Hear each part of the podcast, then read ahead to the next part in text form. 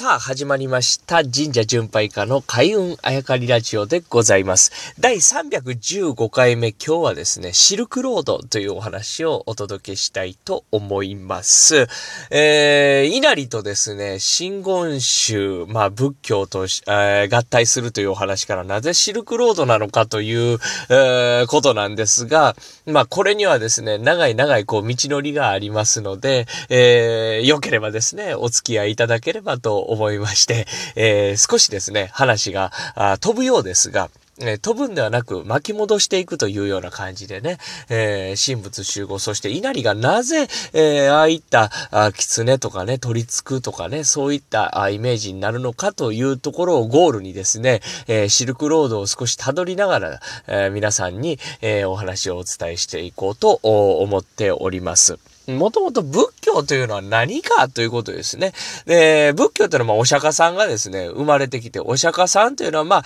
裕福な家の子やった。なんなら子供というよりかはですね、王子やったわけですよね。で、何不自由なく暮らしていたあ宮殿の中でね、しかし外に、え、出ていくとですね、やっぱもうそこでは、え、自分が生まれ育ってきた環境とは全然違って苦しんでいる人がたくさんいると。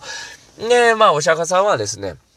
えー、自分がその王様になって、えー、ついでですね、えー、偉くなって楽しようとは思わずですね、えー、家を出て、えー、その民衆の中に溶け込んでですね、なんでこう人は苦しむのかと、なんでこんな格差あるんやっていうところの探求の旅に出たわけです。つまり出家したんですよ。これ家を出たというね、出家したわけですよね。こういうことです。で、それまでもですね、お釈迦さんが生まれるまでもですね、もちろんその地域、そして地球上には宗教というのもたくさんあったわけです。現存したわけです。僕ら今この世の中を生きててですね、なんかまあ、仏教とかキリスト教とかユダヤ教とかイスラム教とかヒンドゥー教とか、まあ聞いたことあるような宗教がもともとこう、あった最古みたいなイメージありますけど、仏教というのは割と新しいわけですよね。で、えー、その外に出て、そして、えー、自分も同じ、えー、経験をしてみようということで、でだんだんだんだんですね、え着るものも質素になり、食事も立つようになり、あとは生きるものも無用な摂取をしなくなりと、こうだんだんだんだんストイックになっていく。で、最後、悟るわけですよね。で、えー、そこに弟子がやっぱり集まってくるわけですよ。で、当時は新興宗教をやったわけです。なんか、あの、菩提樹というかね、昨日、根元でですね、いろいろ話し合ってる人たちいるなぁって。ね、着るもんも質素やし、なんやってね、禁欲してね。で、最後、食べ物も食べずにですね、死んでいくわけですから、ちょっと怪しい、えー、一段やったというようなイメージですよね。で、これが、あの、弟子たちによってですね、お釈迦さんという人がいたと、こういう生き方をして、えー、苦しみから解き放たれて、そして悟って、えー、死んで、死んだんだという、う、その生き様をですね、伝えると、いうことで、弟子が方々に散って、いろんな話を伝えていく。どうやって伝えていくかというと、経典です。これがお経なんですね。えー、仏さんの教えですね。お釈迦さんの教えをですね、書いたもの、これを読んだりとかしてですね、えー、その教えに近づいていくというような、その手段として取られたのがお経だったわけです。ここで僕らがイメージしてる仏教とはちょっと違うんですよね。はい。で、お釈迦さんはですね、自分が死んでもですね、自分の像、